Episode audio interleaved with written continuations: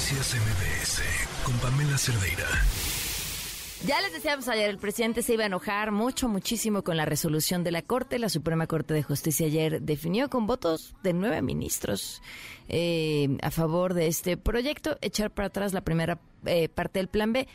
No se metieron, y eso es cierto, de fondo en lo que esta primera parte del plan B proponía, del cual quizá la parte que más preocupaba era esta que tenía que ver con la posibilidad de que funcionarios públicos hicieran propaganda electoral sin que se considerara como tal y se considerara como parte de su ejercicio de libertad de expresión.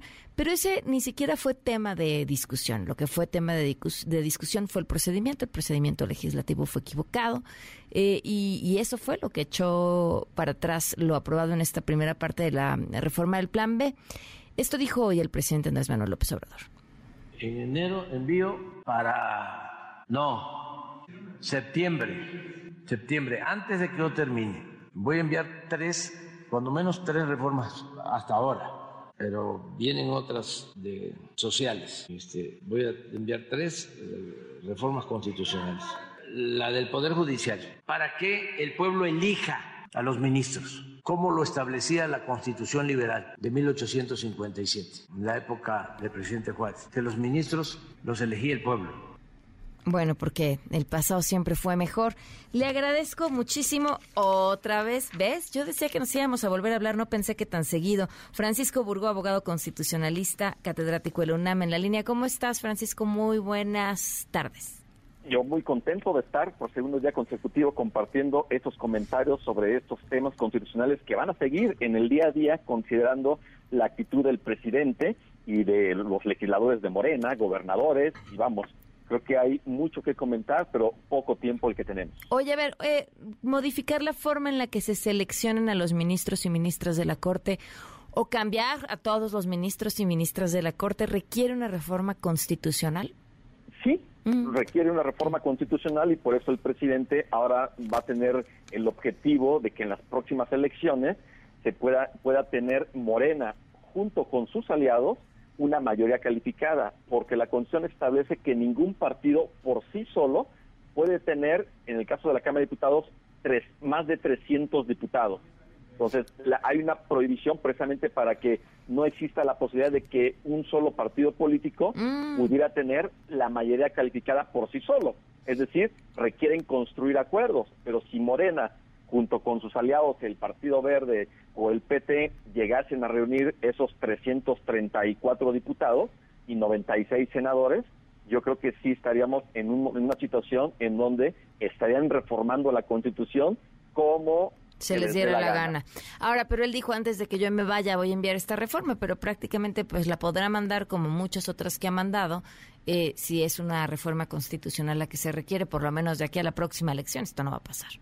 La próxima elección, bueno, pues sabemos que va a ser el primer domingo de junio del próximo año y el próximo Congreso se va a instalar no el primero de septiembre, sino el primero de agosto, por ser el año en que el presidente, el nuevo presidente o presidenta, va a asumir el cargo el primero de octubre. Va a ser la primera vez en la historia de nuestro país que se va a instalar un Congreso en primero de agosto y el presidente rendirá protesta el primero de. O sea, sí le quedaría un mes para mandar cualquier tipo de reforma.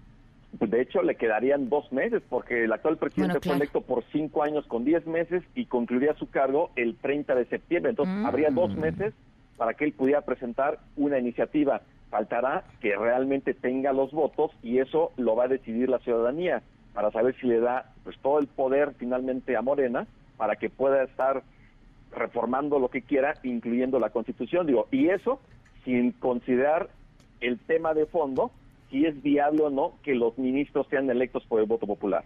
Ahora, a ver, vayamos al tema de fondo. ¿Tú qué opinas? Bueno, número uno, decirle al presidente de la República, y supongo que a la Consejería Jurídica, que en ningún momento en la historia constitucional de México, desde la Constitución de Apatzingán en 1814 hasta la fecha, los ministros han sido electos por el voto popular de forma directa, directa, así como emitimos el voto por el presidente de la República o para elegir a senadores, a diputados, a gobernadores. Ese voto directo jamás ha existido para elegir a ministros. Ha habido fórmulas diferentes, Por ejemplo, en la Constitución de Apatinian de 1814, el Congreso es el que elegía a los a los ministros. En 1824 eran las legislaturas de los estados. Y con la primera de las constituciones centralistas era un sistema bastante complejo, pero era una elección de forma indirecta. En 1857, como el presidente lo señala, tampoco los ministros eran electos de forma directa, de hecho eran de forma indirecta, así como un colegio electoral, en el caso del modelo de Estados Unidos, que se elige un colegio electoral y ellos a su vez votan para elegir al presidente de Estados Unidos. Lo mismo sucedía aquí en México con la Constitución de 1857 y así se elegían a los ministros. De hecho, en el texto original de la Constitución de 1917 y hasta 1928, también los ministros eran electos igual de forma, este, ¿cómo se llama? De forma indirecta, eh, eh, elegidos por el Congreso. Y es a partir de 1928 hasta la fecha que el presidente propone y el Senado es el que hace la designación.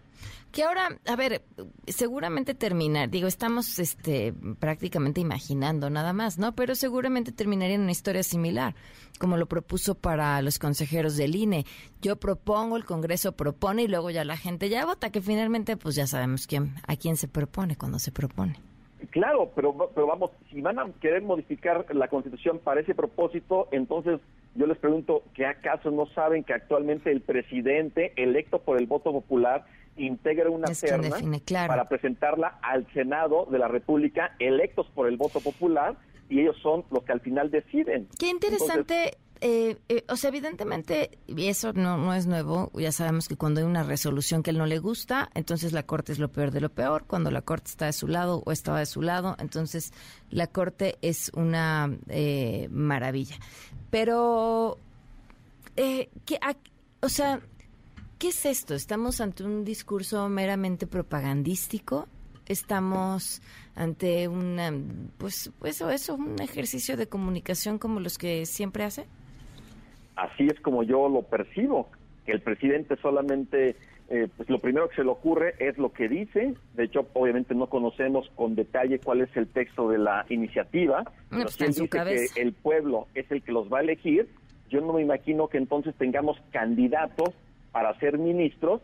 Y cómo van a ir a hacer campaña, cuál es qué es lo que van a ofrecer, ¿Qué van a prometer y los ciudadanos ¿qué, con qué criterio que no son todos abogados, toda la ciudadanía no es abogada, con qué criterio va a decidir eh, por qué ministro votar, cuando son conocimientos técnicos, jurídicos muy especializados para ser ministro de la Corte. De llegar a ese supuesto, yo creo que entonces otra vez se desnaturalizaría el proceso del que quiere el presidente, porque entonces los partidos políticos son los que estarían, pues de alguna forma, persuadiendo a sus simpatizantes electores para que voten por la fórmula A, B o C. Esto mm, sería un atentado en contra de un principio fundamental para impartir justicia, que es el de la imparcialidad, independencia y autonomía, que los jueces electos por el voto popular, yo no creo que tendrían esa imparcialidad, ni esa autonomía, ni esa independencia. Pues Francisco, te agradezco muchísimo que nos hayas tomado la llamada. Al contrario, Pamela, un fuerte abrazo y excelente tarde para ti y para tu audiencia. Un abrazo, muy buenas tardes. Noticias MBS con Pamela Cerdeira.